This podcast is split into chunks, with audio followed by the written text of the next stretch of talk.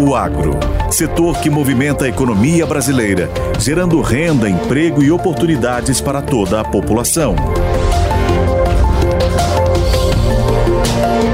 Hora H do Agro, com Kellen Severo. Oferecimento Consórcio Nacional Valtra. Planos de máquinas de alta performance. consórciovaltra.com.br. Cicobi, mais que uma escolha financeira. Abra sua conta. Olá, sejam muito bem-vindos ao Hora H do Agro, um programa onde discutimos e analisamos os temas que mais importam para o agronegócio brasileiro. Senado aprova reforma tributária. Ainda hoje você vai ver uma análise completa sobre o que muda para o agronegócio e se o setor corre riscos de pagar mais impostos. Você vai ver também que o Enem é marcado por críticas ao agronegócio. A prova, que é a principal porta de entrada ao ensino superior, teve perguntas que associavam a soja com desmatamento na Amazônia, cerco aos camponeses e até chuva de veneno. E mais, a Agência Climática dos Estados Unidos diz que o El Ninho vai durar mais do que era esperado. O fenômeno tem gerado seca no norte do país, com precipitação irregular também para o centro-oeste e chuvas em excesso em áreas do sul. No cenário internacional, a Itália quer ser o primeiro país do mundo a proibir a produção de carne de laboratório. Aqui no Brasil, deputados também avançam na direção de tentar proibir o alimento artificial. Você acompanha as tendências para o mercado de carnes e tudo isso e mais a partir de agora. O Hora H do Agro já está no ar. O Senado aprovou nesta semana, em primeiro e segundo turno, a proposta de emenda à Constituição da reforma tributária. Foram 53 votos a favor e 24 contra. Resultado considerado apertado, já que eram necessários 49 votos favoráveis. Antes de ir ao plenário, a Comissão de Constituição e Justiça do Senado também já havia aprovado a proposta da reforma. O texto segue para a Câmara dos Deputados, de onde originalmente veio, já que há pontos que foram modificados no Senado. E agora agora precisam do aval dos deputados. Na prática, a reforma tributária substitui cinco impostos no Brasil: o IPI, PIS, e COFINS, que vão ser substituídos pelo CBS, que é a contribuição sobre bens e serviços. O ICMS e o ICS serão substituídos pelo IBS, que é o imposto sobre bens e serviços. Juntos, o IBS e o CBS são chamados de IVA dual.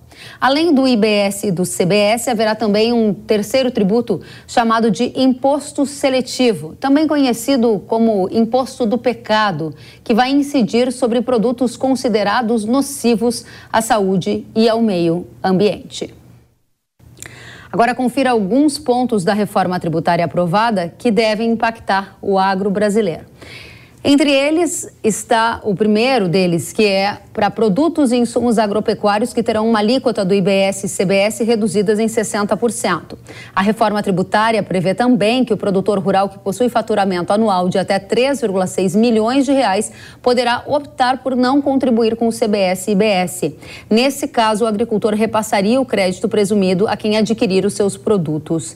Não haverá incidência do IPVA sobre aeronaves agrícolas, tratores e máquinas agrícolas. E mais, a contribuição estadual, aí sim essa existirá sobre bens primários e semi-elaborados para financiar fundos de infraestrutura. Esses são alguns dos destaques que a gente separou para vocês e a gente vai ouvir agora a coordenadora de jurídico e tributário da consultoria BMJ, que comentou as mudanças principais na visão dela para o agro com o texto da reforma aprovado no Senado. Então, um dos pontos que por muitos é observado como um grande ponto positivo é a questão da redução da alíquota de 60% do IBS e da CBS para o setor de para os produtos agropecuários e para os insumos agropecuários. Há um certo componente de vitória aí, porque é, não houve uma redução desse percentual no Senado Federal, mas havia expectativa do setor de que pudesse ser majorado para uma redução de 80% da alíquota. Manteve-se igual, então não dá para ser considerado uma grande vitória. Outro aspecto que amarga um pouco essa redução de alíquota é o inevitável efeito da carga tributária que hoje é desconhecida. Isso porque quando se estima uma carga tributária do IBS e CBS combinados em 27,5%, isso mesmo com uma redução de 60% tende a resultar numa um aumento na carga tributária para o setor.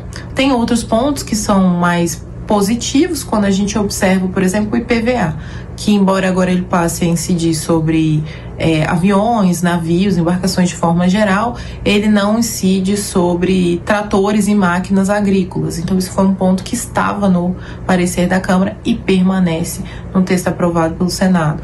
Um aspecto que houve uma melhoria, mas poderia ser mais positivo para o segmento, é a questão das contribuições estaduais. Na redação que foi aprovada na Câmara, havia um problema muito significativo, que é até 2043, esses, essas contribuições poderiam ser instituídas e não, não havia um prazo de até quando elas poderiam ser cobradas. Agora, com o parecer aprovado do Senado, elas só podem ser cobradas até 2043, elas não podem ser instituídas apenas em 2043. Então, é uma segurança maior um ganho que também foi estabilizado no Senado, que é positivo, é a não incidência do imposto seletivo sobre aqueles bens e atividades que incidem, que, que tem uma redução de alíquota de 60% no IBS e CBS. Então, o que a gente chama de bens essenciais. E os produtos agropecuários e os insumos agropecuários estão nesta lista. Então, é de se entender que eles terão é, essa esse, essa possibilidade de não serem tributados pelo imposto seletivo, o que é um ganho muito positivo para o setor. Obrigada, Gabriela Rosa, da BMJ, por trazer as análises sobre efeitos da reforma tributária aprovada para o agro. A gente vai aprofundar ainda mais essa análise recebendo os nossos convidados. Primeiramente, eu quero receber o vice-presidente da Associação Brasileira de Direito Tributário, Eduardo Diamantino. Seja muito bem-vindo. Boa tarde, é um prazer. Obrigada, é um prazer recebê-lo também. Gostaria de chamar para a nossa conversa o Renato Conchon, que é coordenador do Núcleo Econômico da Confederação da Agricultura e Pecuária do Brasil. Conchon, seja muito bem-vindo. Olá, Kelly. Um prazer falando com você, com o Diamantino e que todo, com todos que nos assistem. É, eu também estou muito satisfeita de tê-los conosco, até porque a gente precisa responder várias questões. Eu vou a primeira delas dirigir a você, Diamantino. O agro vai pagar mais imposto do que atualmente paga com a reforma tributária aprovada? Essa é a pergunta que a gente mais recebe da audiência agro. Qual é a sua visão? Olha, na minha visão, tem. É, é, eu acho a reforma tributária, já me manifestei outra, em outras ocasiões, algo extremamente mal arrumado. Quero ressaltar aqui o trabalho do Conchon à frente da, da, da CNA, lá no IPA, eu inclusive integro lá o IPA pela BCZ. Foi um trabalho muito bem feito e que salvou um pouco de coisa, mas eu não vejo como melhora a reforma tributária. Eu acho que, na verdade, essa reforma tributária tem um grande beneficiário, que é a indústria automobilística brasileira. Essa reforma tributária, para mim, ela parece a reforma do ABC. Acaba o IPI e, e cria imposto seletivo e serviços e agro tendem a ter um aumento significativo da carga. Muito bem, obrigada pela resposta, Diamantino. Agora, você, Conchon, Diamantino já dizia, você participou ativamente né, da construção desse texto, fez sugestões como representante da CNA e a pergunta direta e objetiva é: o agro vai pagar mais impostos do que paga hoje? Pagará mais no futuro agora com essa reforma ou você acredita que não? Sim, vai pagar mais de acordo com o um estudo da Fundação Getúlio Vargas, que a CNA contratou, ele mostra que o agro vai pagar mais imposto comparado ao que paga hoje e também a sociedade brasileira vai pagar mais imposto, dado o, o cenário da reforma tributária. Então, especificamente, haverá sim aumento de carga tributária ao longo da transição e quando o IVA dual, né, que é o CBS e o IBS, passarem, passarem a, a substituir os tributos atuais. Essa análise que vocês dois estão apontando na mesma direção, de que o agro vai pagar mais impostos com a reforma tributária que está sendo aprovada, aprovada agora no Senado. Dirijo a você a pergunta, Diamantino. Isso se deve à sua interpretação de que a gente não sabe ainda qual é a alíquota universal do IVA? Fala-se em cerca de 27,5%, pode ser muito mais do que isso? É aí que reside o seu principal argumento de que o agro vai pagar mais impostos? Não, muda totalmente a faixa de incidência. Veja, e o agro, atualmente, tem uma carga tributária diferenciada. O que eu acho que precisa ser colocado antes disso, Kelly, você me permite a, a, a, a digressão, é o seguinte: em quase todo mundo, o agro é subsidiado. Você pegar o subsídio, quem entende de número é o Conchon, que é economista, mas você pegar o, o número europeu, o cálculo do, da União Europeia, para cada 50, 60, cada um euro investi, é, faturado, existe um estudo que 60 centavos seriam de subsídios.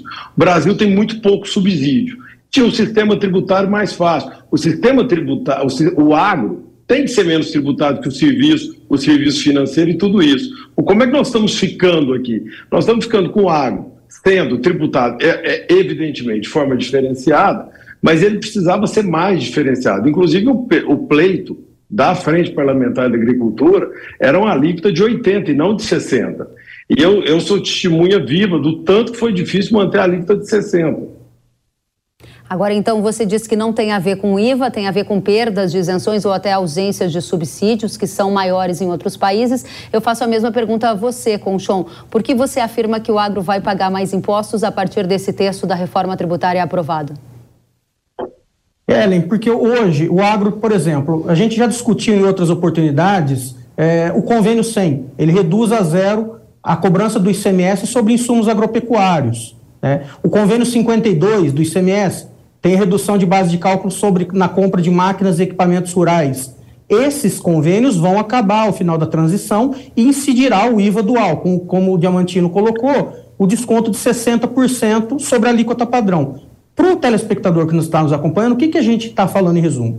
Se a gente está falando de uma alíquota de 25% do IVA, IVA e, a, e, o agro tem um desconto de 60%, a gente está falando de uma alíquota de 10% para produtos agropecuários e para os insumos agropecuários. Tá? É, e isso, quando a gente compara essa alíquota de 10%, é, quando comparando aos países da OCDE que se utilizam desse modelo tributário que é o IVA, a gente vai ter a maior alíquota de IVA incidente sobre alimentos no mundo. Por isso que a Frente Parlamentar da Agropecuária, a CNA, o IPA, as entidades, buscavam uma redução maior, não de 60%, mas de 80%, para para que a alíquota do IVA aqui no Brasil ficasse em torno de 5%. E isso não foi possível, tanto na Câmara quanto no Senado. Mas a gente vai continuar mostrando estudos que embasem essa, essa, essa necessidade. Porque não dá para o Brasil ser um país campeão na produção de alimentos e ter maior alíquota de imposto cobrado desses alimentos quando vendidos para sua população. Muito bem, vocês estão trazendo pontos que são muito claros para todos nós.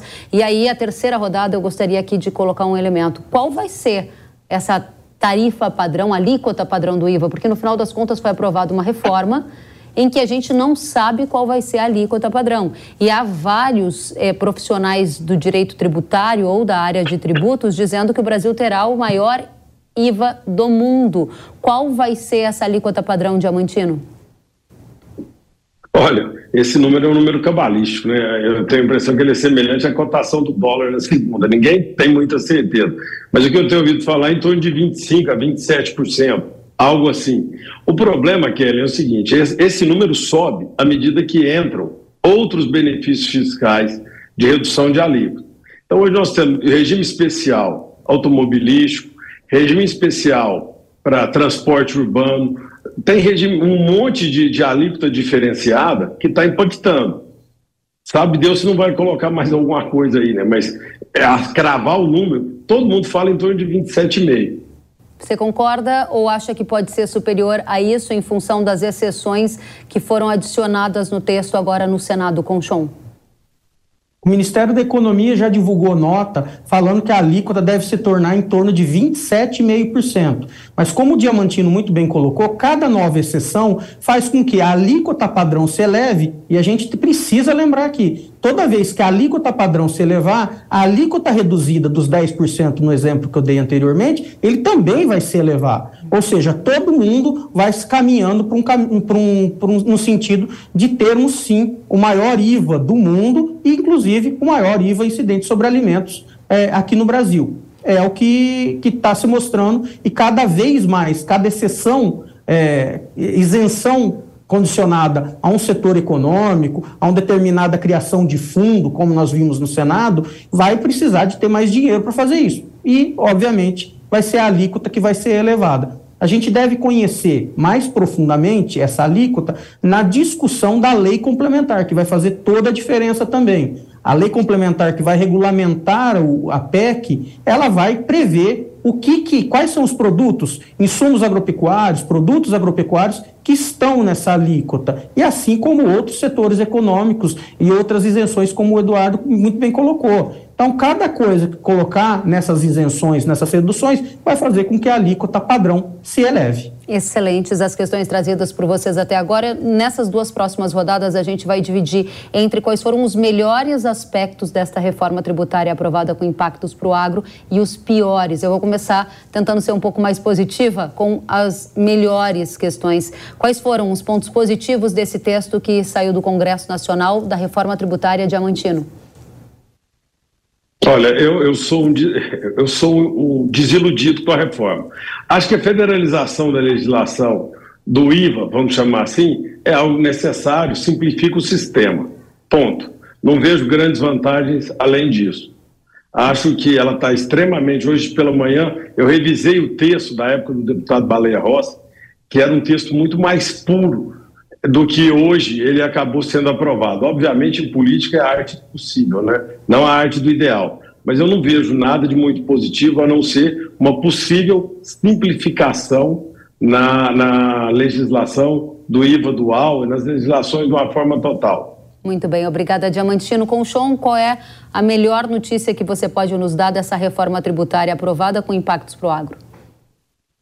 Mesmo não sendo o ponto de vista ideal que a gente queria, o desconto da alíquota de, de 80%, a gente não pode desconsiderar as evoluções desse processo.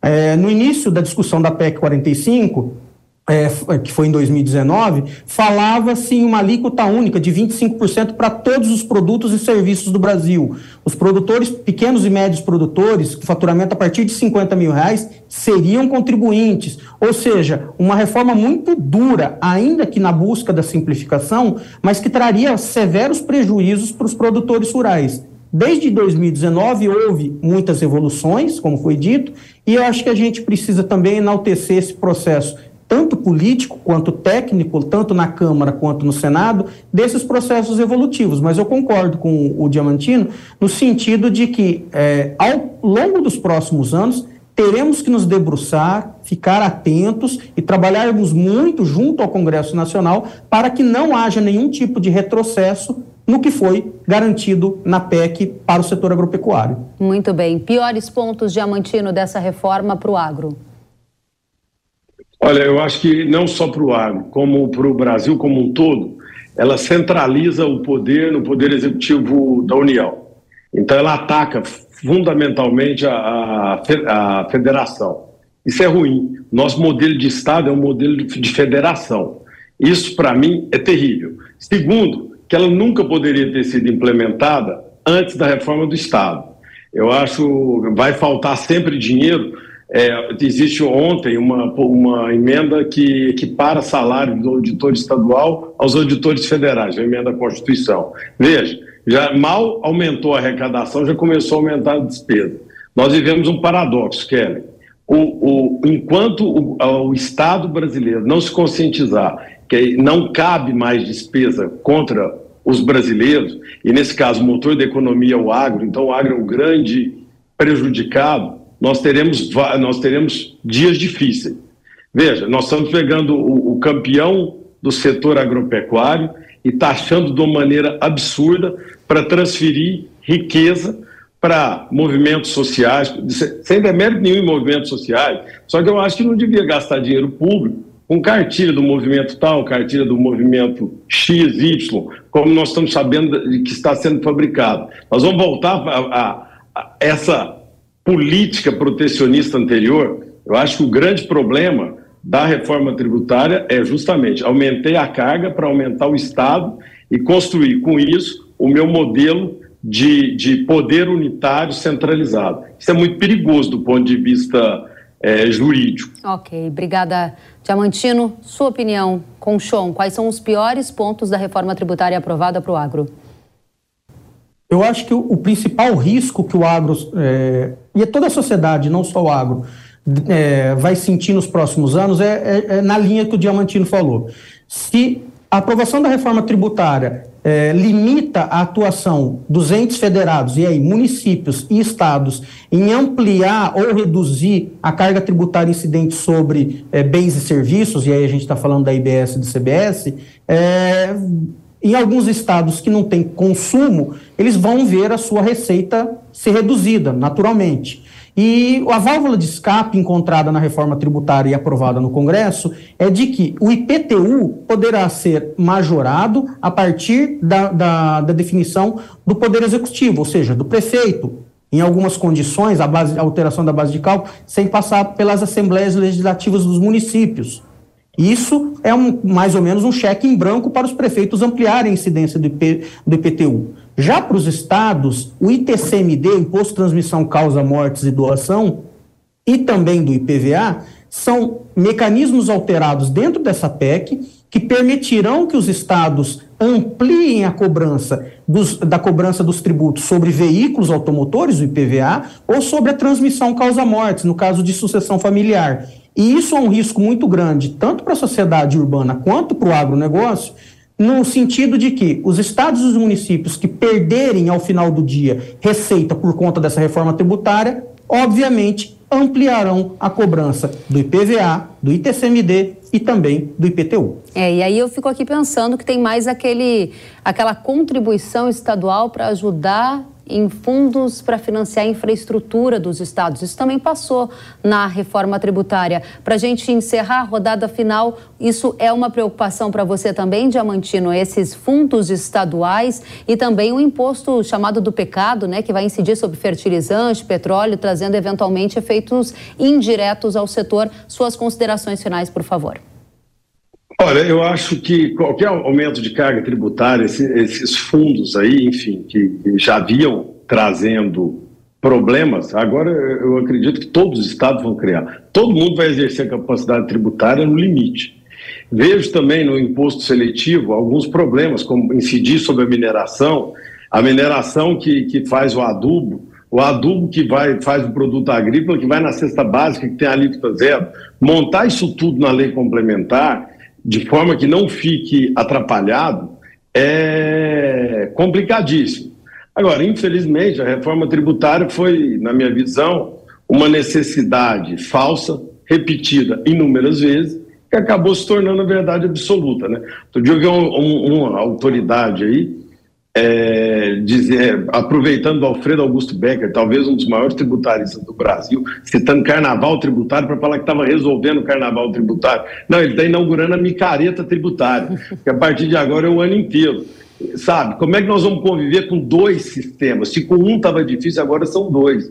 Então não faz o menor sentido. Eu só eu sou um poço de magos em relação à reforma. Mas é aquilo, né? A gente não pode deixar nunca de lutar, vamos em frente. Eduardo Diamantino, muito obrigada pela sua presença, pelas análises e pelos esclarecimentos Eu à nossa que agradeço. audiência. Renato Conchon, você a, quando que essas questões todas que vocês colocaram aqui na mesa vão começar a entrar em prática e a sua consideração também sobre esse fundo estadual que agora mais estados podem criar, se você concorda com isso, e o imposto do pecado? Olha, para começar falando dos fundos estaduais, realmente é algo surreal. A gente está, em resumo, para o telespectador compreender de uma maneira bem mais simples, nós estamos fazendo uma reforma tributária porque o sistema tributário atual é ruim. E nós estamos levando problemas do sistema tributário atual para o novo sistema. Em resumo, é isso, com essa cobrança dos fundos estaduais. Então é muito ruim porque a gente já leva vícios do sistema que a gente está querendo alterar, do que a gente está querendo corrigir. Então, os fundos estaduais é algo realmente que não dá para compreender o objetivo, mas a gente sabe o que está por trás dos interesses no sentido de arrecadação. É, com relação ao imposto seletivo, é, mais uma vez, a gente vai ter que acompanhar a lei complementar. É, é importante destacar, o Kelly, que a lei complementar ela foi remetida mais de 60 vezes na PEC, ou seja, é, tudo vai remitir na lei complementar. A gente vai, vai ter uma lei complementar com no mínimo 60 artigos. E a lei complementar vai definir se seletivo vai incidir sobre fertilizante ou não, se produto agropecuário ou não, se insumo agropecuário ou não, embora dentro da PEC o setor agropecuário conseguiu colocar um dispositivo de que, né, tendo uma alíquota reduzida, não pode incidir seletivo, o que nos deu uma certa tranquilidade. É, mas, sem sombra de dúvida, tem, o setor precisa ficar atento e vigilante na discussão dessa lei complementar. Em relação à, trans, à transição tributária, a gente vai ver nos próximos anos aí já a, a cobrança do IBS, do, da CBS, perdão, que é a contribuição federal, e concomitante, depois a gente vai ver é, o IBS sendo surgido, que é o imposto estadual barra municipal, enquanto o ICMS e o ISS vai sendo diminuído. Então, Só... a gente vai ver esse assunto nos próximos 10 anos, pelo menos. Próximos 10 anos, mas o começo, o start é em qual ano? 2026. 2026. Renato Conchon, coordenador do Núcleo Econômico da Confederação da Agricultura e Pecuária do Brasil, uma satisfação ter as suas análises e o seu conhecimento também sobre esse assunto aqui na Jovem Pan News. Obrigada, volte sempre. Eu que agradeço, agradeço, parabenizo o Diamantino e a todos vocês. Muito obrigado. Obrigada a vocês dois pelas excelentes, os excelentes esclarecimentos. Até a próxima. E no último fim de semana, agora a gente está trocando de assunto para tratar do último fim de semana, quando estudantes de todo o país fizeram as provas do Enem. O exame, que é a principal porta de entrada para o ensino superior, virou tema no agronegócio depois que as perguntas foram divulgadas. E aí ficou claro o tom crítico da prova ao setor agro. Um levantamento feito aqui pelo Hora H do Agro identificou pelo menos quatro questões com referências e associações negativas ao agronegócio. A primeira delas, essa que aparece na tela de vocês, é a mais polêmica. Ela dizia que o cerrado está cada vez mais subordinado à lógica do agronegócio e citava que há fatores negativos, como a mecanização pesada e a pragatização dos seres humanos, a superexploração e a chuva de veneno. A resposta considerada certa para essa questão é que aponta um cerco aos camponeses japoneses, o que inviabiliza a manutenção das condições de vida. Agora tem mais perguntas. Vejam só, faz, tem outra que fazia uma associação da soja e da pecuária com o desmatamento da Amazônia. O texto diz, abre aspas, é evidente que o crescimento do desmatamento tem a ver também com a expansão da soja, fecha aspas. E depois cita a pecuária como outro motivo para desmatamento. Terceira questão, para quem nos acompanha pela TV vinculava a agricultura à degradação do solo, assim como o excesso de irrigação e o que chamaram de superpastoreio. Tem mais perguntas ainda associando ou fazendo associações negativas ao agro. Essa que está aí na, no texto da sua tela e para quem nos ouve pelo rádio, que dizia assim: que os agricultores europeus são contra o acordo comercial com o Mercosul porque há uma concorrência desleal o material do Enem diz que existe um nítido risco dessa concorrência desleal acontecer, porque na Europa é preciso seguir regras mais rígidas de produção e que os europeus não conseguiriam competir com a carne brasileira, dizendo então que há um risco ambiental aqui no Brasil que faz a carne ser mais barata, o que de fato não procede. Para a presidente da Associação de Olho no Material Escolar, Letícia Jacinto, a crítica ao agronegócio nas questões do Enem reflete o que tem sido abordado nos livros didáticos das escolas brasileiras. Vamos conferir. O Enem, ele não, assim, para o de olho no material escolar, ele não nos, nos, surpreende, porque ele é só uma consequência do que vem sido, estudado dia a dia na, no material das crianças. A gente fez um estudo extremamente importante, do qual já falamos aqui com, com vocês, que é com a FIA, a Fundação Instituto de Administração ligada à FEA da USP, e trouxe uma análise de mais de 9 mil páginas de 80% do material didático comprado no último PNLD, que é o Programa Nacional do Livro Didático. Lá, é, primeiro, a primeira constatação foi que o agronegócio está muito presente no dia a dia dos materiais escolares, porque ele faz parte do nosso passado, presente e futuro, né? Então, é um tema bastante abordado em todas as matérias, não só geografia, história e ciências, que isso é, é mais visível, mas também textos de português e até problemas de matemática. Mas ele traz que 96,3% não tem fontes científicas. Então, a consequência de um exame desse do, do, do Enem é, é, uma reflexão aqui da, da sociedade como um todo o que a gente tem utilizado como base de estudo para essas crianças? Quais as fontes a gente tem buscado? A, a buscado? A gente está preocupado com a ciência? A gente está dando credibilidade para os institutos de pesquisa que a gente tem aqui, que são reconhecidos internacionalmente? Na hora que ele traz sobre desmatamento, eu falo, gente, a gente tem estudos grandes ali da, da, da própria Embrapa, com análises de, de fotos de satélite, comprovado, inclusive, pela própria NASA, que a gente preserva o maior território né, dentre todos os países do mundo. Como é que a gente melhora isso, Letícia? Como construir um futuro para a educação que seja melhor no Brasil e que seja menos ideológico, né? Nós estivemos na Frente Parlamentar da Agricultura, eh, trazendo exatamente esse nosso ponto de vista em relação ao Enem. E uma das ideias que, uma das propostas que a Diolho levou é criar uma comissão de educação. A gente não é porque está na Frente Parlamentar do Agro, porque a gente está na Confederação Nacional da Agricultura ou nas próprias entidades de classe que estão dentro do agronegócio, que a gente tem que olhar so, somente sobre a perspectiva do agro. A gente tem que olhar a educação, porque ela vai é, embasar esse, esse jovem, ela vai criar o futuro, ela vai modificar gerações. Então, a importância de uma comissão dessa, principalmente, é que a, o calendário das ações da educação entre no entrem no radar da bancada do agro também. A gente vai abordar esse tema com a bancada do agro, o presidente da bancada do agro já já. Antes, muito obrigada a você, Letícia Jacinto, pelos esclarecimentos. A Letícia, que é presidente da Associação de Olho no Material Escolar. A Hora H do Agro, o INEP, afirmou que as questões do Enem são elaboradas por professores independentes e selecionados por meio de edital de chamada pública. Já o presidente do Instituto, o presidente do INEP, Manuel Palácios, afirmou a parlamentares que os candidatos do Enem não precisam concordar com os temas abordados na prova, apenas precisam compreender um determinado texto.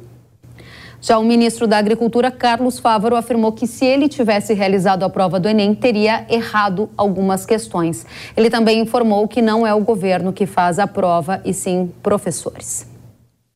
Comissões da Câmara e do Senado aprovaram nesta semana pedidos de convocação do ministro da Educação, Camilo Santana, para prestar esclarecimentos sobre o tratamento dado ao agronegócio nas questões da prova do Enem. E agora a gente vai em frente, vamos receber o presidente da bancada do agro, da Frente Parlamentar da Agropecuária, o Lupion, que está aqui conosco. Deputado, seja muito bem-vindo ao Hora H do Agro, um prazer recebê-lo para essa conversa. Pedro Lupion. Lupion, deputado, seja bem-vindo. Tudo bom, Kelly? Como é que tá? Muito feliz com a sua presença, obrigada, viu? Que agradeço. Deputado, a gente vai ter seis minutos, então eu vou tentar fazer pelo menos umas três, quatro perguntas. Se o senhor me ajudar, a gente consegue cobrir todos os assuntos. Vou tentar te ajudar, porque eu falo um pouco demais, mas eu vou me segurar. Tá bom, me ajuda, por favor. Obrigada, deputado. É, só põe para mim ali, para eu falar o crédito certinho. Aí, vou, dá um, faço um e vou para dois, né? É isso? Tá bom. 3, 2, 1. Vamos saber mais sobre a criação da Comissão de Educação dentro da bancada do Agro e também sobre a convocação do ministro da Educação para esclarecimentos com Pedro Lupion, que é o presidente da bancada do Agro no Congresso, presidente da Frente Parlamentar da Agropecuária. Seja muito bem-vindo, deputado. Obrigado, Kelly. Obrigado pelo espaço aqui no Hora H do Agro. Um prazer falar contigo. Obrigada. E a primeira pergunta é: você se surpreendeu com essas questões? Porque o ministro da Educação, ou melhor, para que o ministro da Educação vai ser chamado? Que esclarecimentos vocês querem ouvir dele?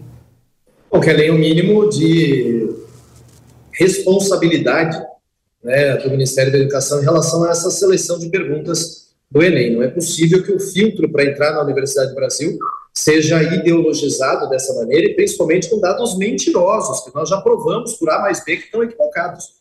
Né? A gente precisa dar clareza para o nosso estudante de que o que ele tem de alternativa de resposta numa prova importante como essa, que é uma peneira para entrar na universidade, ele possa ter uma condição de responder algo verdadeiro e não seja induzido a criar um pensamento extremamente ideologizado contra o maior setor da nossa economia, que é a nossa briga constante, aquilo que eu sempre falo, a gente vive numa guerra de narrativas constante.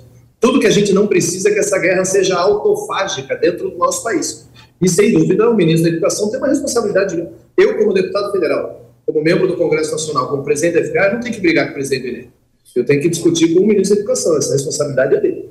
Muito bem, dentro do que o senhor usou aqui a palavra ideologia nas escolas, ideologia no sistema educacional do Brasil, uma das propostas que a gente soube que está sendo discutida é a criação de uma comissão de educação dentro da frente parlamentar, para que a frente participe de forma mais ativa dos editais, de todos esses esse calendário de educação que existe. Como é que está isso, deputado?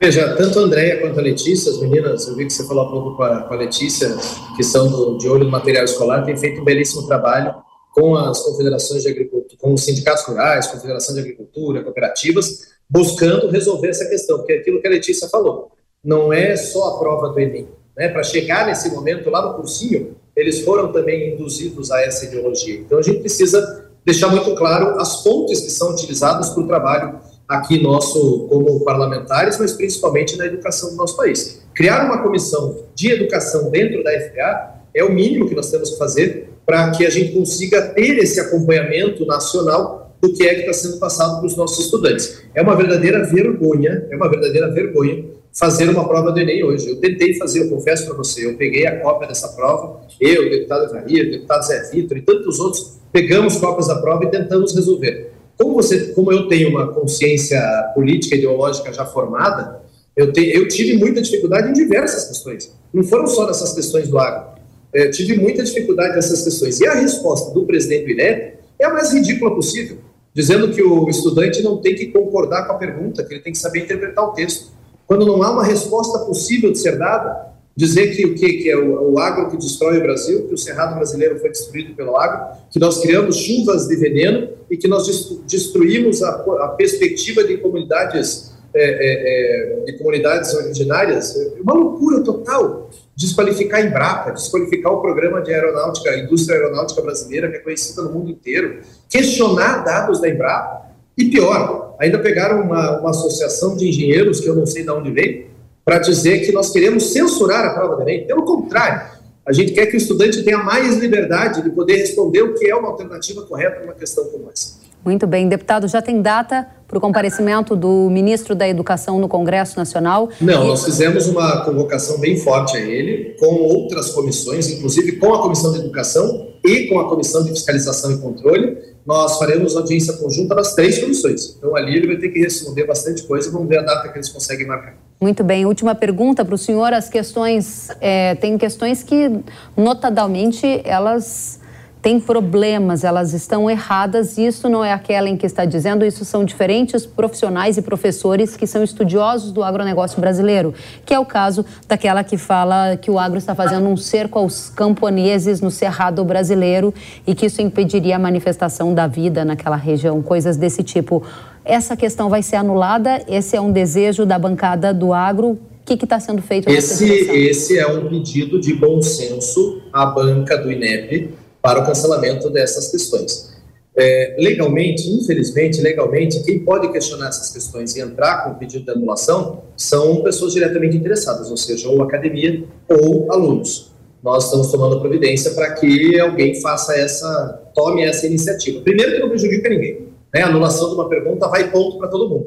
Ninguém perde o ponto, né? todo mundo ganha o ponto. Então, nós não queremos prejudicar os 4 milhões de estudantes que fizeram a prova. Nós temos a noção da importância que é o Enem de quanto eles prepararam para essa prova. Então, óbvio, mas ah, não dá para uma das perguntas e critérios de na universidade ser mentirosa, né, que é a questão 89 principalmente. Então, nós vamos trabalhar para que haja essa anulação sem dúvida nenhuma. Lembrando que no governo Bolsonaro, no governo anterior, foram quatro presidentes do INEP, e uma única vez que o presidente da República tentou ver as questões da prova foi um escândalo nacional.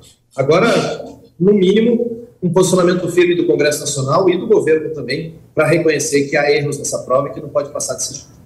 Deputado Pedro Lupion, presidente da bancada do Agro no Congresso, a maior bancada presidente da FPA. Muito obrigada pelos seus esclarecimentos. A gente vai seguir acompanhando atentamente os desdobramentos e a atuação da bancada nessa pauta da educação que é tão cara para o nosso país. Volte sempre, deputado. Obrigado, Kelly. Obrigado pelo espaço, sem dúvida. Extremamente importante, agora que nós estamos conseguindo, com essa pujança que é o nosso agro brasileiro, fazer com que os nossos jovens fixem no campo, continuem incentivados, continuem trabalhando nas nossas lavouras, buscando o desenvolvimento do agronegócio do Brasil. O que a gente não precisa é que essa geração Paulo Freire atrapalhe o desenvolvimento dos nossos alunos. Obrigada, deputado. Até a próxima. E a gente vai para um rápido intervalo e na volta você vai ver que a Agência Climática dos Estados Unidos afirma que o El Ninho deve se estender além do previsto. O fenômeno já causa seca do norte e excesso de chuvas em áreas do sul do país. O nosso assunto agora é El Ninho. A Agência Climática dos Estados Unidos indicou nesta semana que o fenômeno vai durar mais do que era esperado.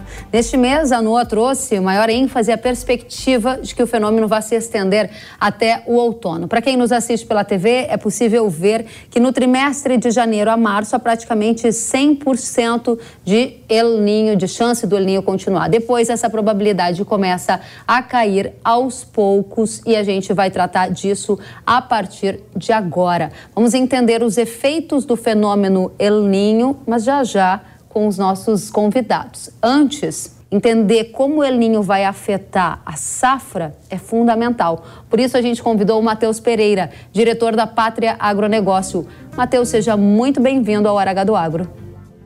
Eu agradeço o grande convite. Obrigada. E a pergunta é: um El Ninho com duração até o outono significa que os produtores estarão mais sujeitos a esses efeitos de seca em áreas do norte, excesso de chuva no sul e até problemas para a segunda safra de milho, talvez?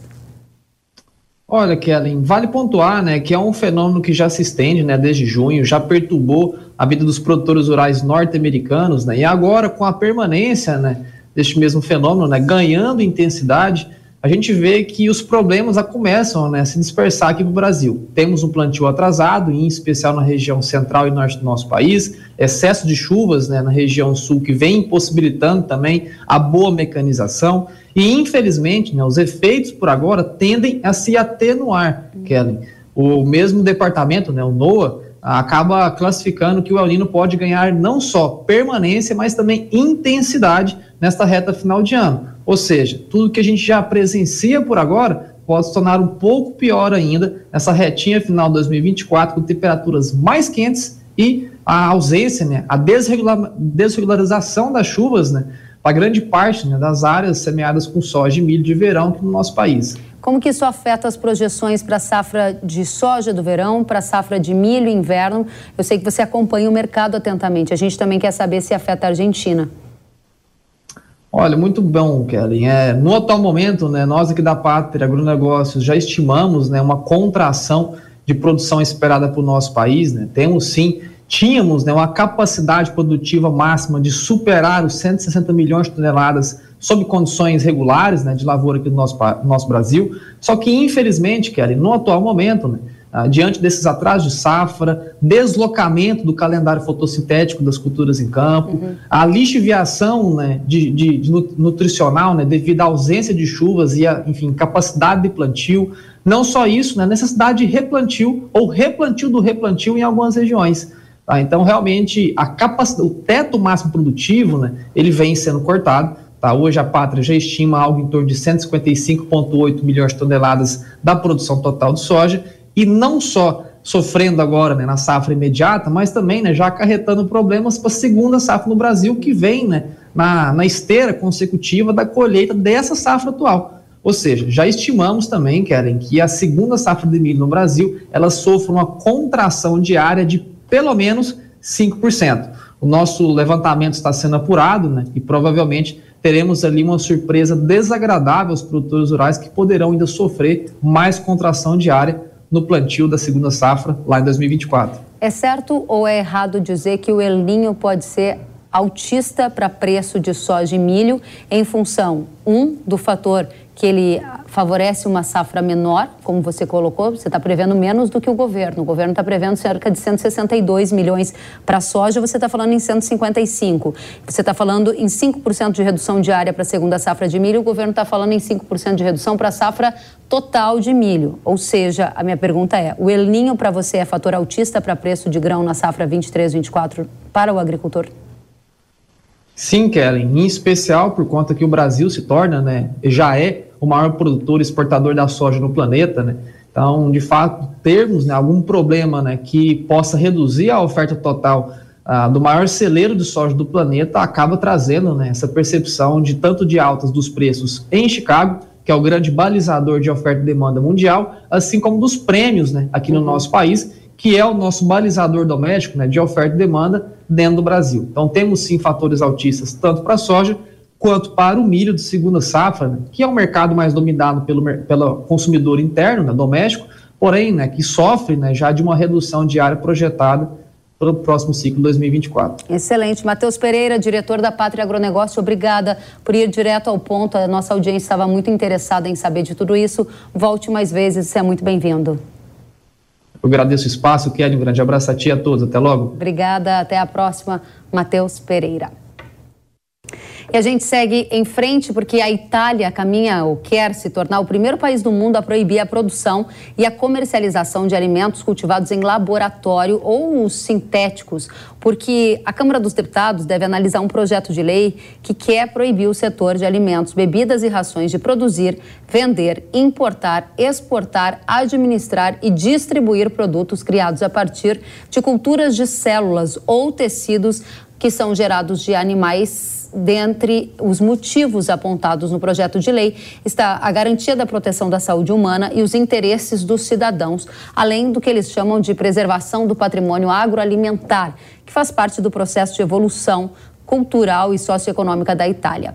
O ministro da Agricultura italiano, que apoia esse projeto de lei, tem ressaltado que o país será a primeira nação do mundo livre de alimentos sintéticos e que eles estão optando pelo princípio da precaução. Aqui no Brasil, um projeto de lei parecido com o da Itália foi apresentado em setembro pelo deputado federal Tião Medeiros, do PP do Paraná. A proposta proíbe a pesquisa privada, a produção, a reprodução, a importação, a exportação, o transporte e a comercialização da carne de laboratório. Como argumento, o parlamentar cita proteger a indústria pecuária nacional e diz que para países com grandes rebanhos como o Brasil, essa revolução pode ser uma ameaça e não uma oportunidade. E finaliza dizendo que é crucial entender os riscos associados à nova forma de produção de carne, como ela pode afetar não só a economia, mas também a saúde pública e o emprego. O PL, apresentado no fim de setembro, aguarda designação de relator na Comissão de Ciência e Tecnologia da Câmara dos Deputados. Qual é o futuro do mercado de carne em termos de consumo e de mercado? Lígia Pimentel, CEO da Agrifato, está conosco para responder a essas perguntas. Seja bem-vinda, Lígia. Obrigada, Kelly. O possível fim da carne de laboratório abre espaço para uma nova tendência alimentar? Você acha que isso vai mesmo acontecer? Vão começar a barrar esse tipo de carne? Eu acho que vão acontecer tentativas, certamente, de barrar, cada um cuidando aí dos seus próprios interesses, né? Uh, agora, até isso de fato virar uma tendência, eu acho que é muito mais complicado. Acho que o caminho natural seria testar de fato o produto. Né? Tem muita gente que vai me achar, é, absurdo o que eu estou falando aqui, afinal de contas eu trabalho com pecuária, mas é muito difícil, até agora se provou muito difícil, tornar essa carne competitiva frente aos seus concorrentes no varejo. Já houve tentativas aí na Coreia, nos Estados Unidos, né? E é muito difícil fazer a competição, principalmente de preços, é, da carne é, cultivada com a carne natural. E entra, entrando no mercado de tendência, você trata diretamente de pecuária. Qual é a tendência para o mercado de pecuária? Há uma possibilidade de aumentar o consumo de carne bovina in natura porque é um alimento mais saudável ou isso não é configurado uma tendência? O que você está enxergando para trazer aqui para os nossos pecuaristas uma luz sobre tendências de consumo, Lígia? Se for em competição com a carne cultivada, é, não tem, né? Como a gente é, comercializou aproximadamente no varejo brasileiro no ano passado 70 bilhões de dólares de carne, né, de carnes.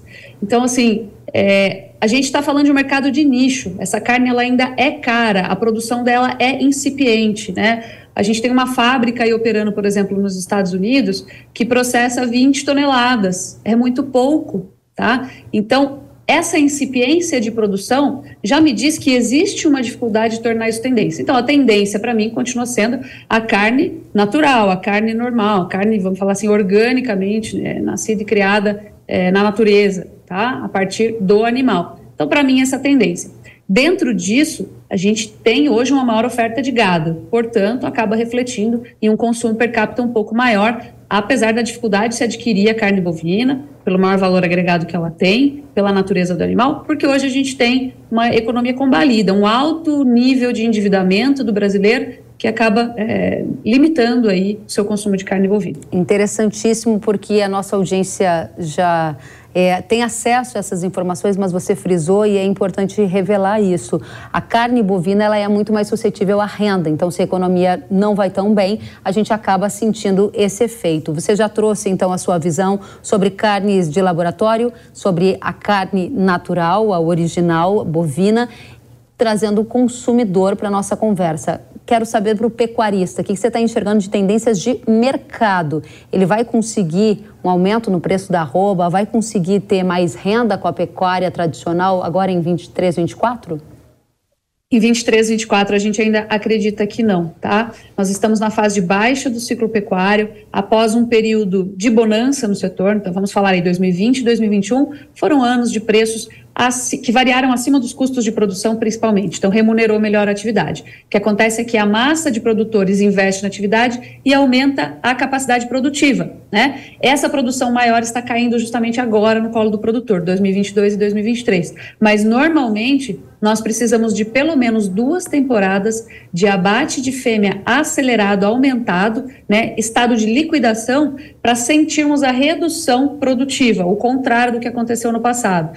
Nós já estamos em transição para a fase de alta, mas isso significa que, primeiro, nós precisamos liquidar fêmeas. 2023 foi um ano de liquidação, muito possivelmente 2024 ainda vai ser. Talvez um pouquinho mais fraco do que 2023, mas ainda significa que nós temos oferta de machos adicionada à oferta de fêmeas para colocar no mercado. Ou seja, nós temos oferta para liquidar antes de voltar a subir. Uhum. É, a remuneração, portanto, vai ficar por conta da situação dos custos de produção, se eles vão nos ajudar ou não, porque o mercado ele segue relativamente ofertado. O ano que vem deve ser mais fácil em termos de é, comportamento de preços do que foi 2023. 2023 foi um ano muito especial é, no sentido negativo de preços para o produtor. É, mas mesmo assim a gente não espera grandes altas ou grandes recuperações, porque ainda tem fêmea para ser colocada no mercado e isso significa uma faixa de oferta a mais adicional. Excelente. Lígia Pimentel, CEO da Agrifato, volte mais vezes para a gente ampliar essas conversas e discussões para a nossa audiência. Combinado. Até a próxima. Até a próxima, Lígia.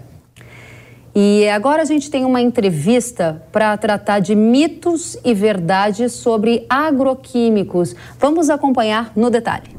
Mitos e verdades sobre o uso de agroquímicos. Para essa conversa, eu recebo Cleiton Veiga, que é diretor executivo sênior da Ihara. Cleiton, prazer te receber, seja bem-vindo. Obrigado, Kelly. Prazer estar aqui contigo.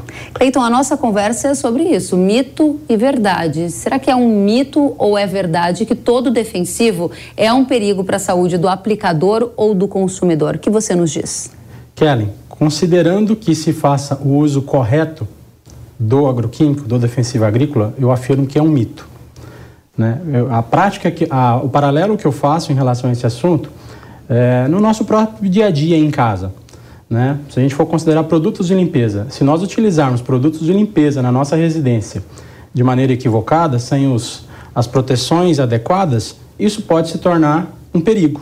Né? É, eu também faço uma referência com medicamentos. Né? Quando a gente vai ao médico e, é, e recebe alguma prescrição de algum medicamento, a gente tem lá muito claramente a dose, o momento de aplicar, a quantidade de ser utilizada. Então, para nós, seres humanos, se usarmos um medicamento de uma maneira equivocada, também é um risco, estamos em perigo. O defensivo agrícola não é diferente. Se nós seguirmos exatamente o que está descrito na bula, a recomendação de um engenheiro agrônomo, que é o técnico responsável por fazer essa recomendação, é um mito pensar que isso é um perigo. Os produtos são muito seguros, muito eficientes e muito importantes para o sucesso da agricultura brasileira. Interessante, tem a ver também com a fartura de alimentos que chega à mesa, com as grandes safras. Agora fiquei pensando aqui o que é na prática o uso correto de agrodefensivos, de defensivos, de agroquímicos. O que é esse uso correto? Legal, Kellen. É, quando um produto é registrado, e eu gostaria de fazer aqui um parênteses, o Brasil é um dos países mais restritivos no mundo ao registro de agroquímico. Nós temos leis bastante restritivas e que verificam é, a segurança dos produtos agroquímicos em diversas instâncias e eu vou falar um pouco disso adiante. Né? É, mas se o produto for utilizado, se o defensivo for utilizado seguindo o que está descrito na bula é, do produto e utilizando os equipamentos de proteção individual, utilizando a dose recomendada e fazendo a aplicação no momento certo, é, ele vai entregar aquilo que precisa, vai controlar pragas, doenças, plantas daninhas e vai permitir que o agricultor continue batendo recordes de produtividade, como tem feito nos últimos anos o nosso país e o agricultor brasileiro. Interessante. Agora, fico aqui pensando: será que você aí de casa já refletiu se existe alguma lei ou regulamentação para evitar que essas normas de aplicação, por exemplo, não sejam cumpridas, Cleiton? Existem? Existem.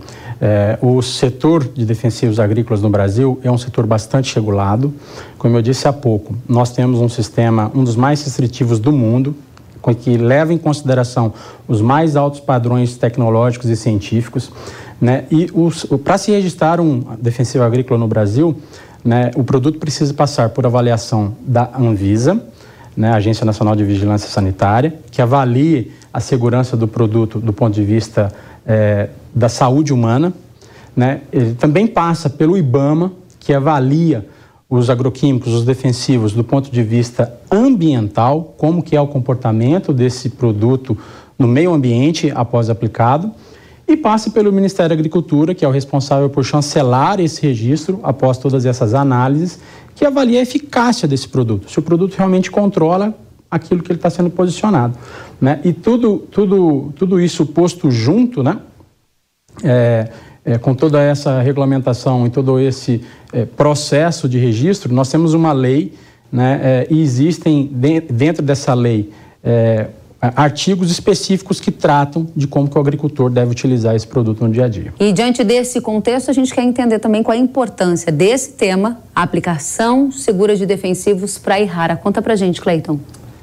Kellen, é, a gente investe todos os anos muito recurso no desenvolvimento de novos produtos. A gente tem lançado, na média, mais de cinco produtos por ano nos últimos cinco anos. E para fazer esses lançamentos, a nossa responsabilidade é fazer com que o agricultor esteja preparado para aplicá-los. Né? Então a gente investe bastante em treinamento e nós também oferecemos é, equipamentos de proteção individual, os EPIs, de forma gratuita. Nós desenvolvemos produtos especiais. Produtos especiais requerem cuidados especiais. Então é nossa responsabilidade, junto ao agricultor, né, oferecer isso. Só para te dar um número, no, no ano de 2023, nós distribuímos gratuitamente 800 mil EPIs para diversas regiões do Brasil, diversas culturas, em diversos é, perfis de produtores. E nós queremos que o produtor, no dia a dia, ao fazer o controle das pragas e doenças, plantas daninhas, que precisa do nosso agroquímico, do nosso defensivo agrícola para ter maiores produtividades, que ele siga o que está na lei e o que está na recomendação. O que ele usa os equipamentos de proteção individual, principalmente esses que a gente tem disponibilizado de forma gratuita a eles. Cleiton, muito obrigada pela sua presença, por esclarecer para a gente a diferença entre mito e verdade associada ao uso de agroquímicos. Cleiton Veiga, volte mais vezes, um prazer te receber. Muito obrigado, Kelly, voltarei sim. A gente segue em frente. Muito bem, espero que tenham gostado e agora eu tenho um recado para você. Atingir a máxima produtividade do milharal é sem dúvida um desafio, concorda? É por isso que a Ihara trouxe o Ápice, um novo herbicida com tecnologia inédita para o Brasil no combate às daninhas da cultura do milho.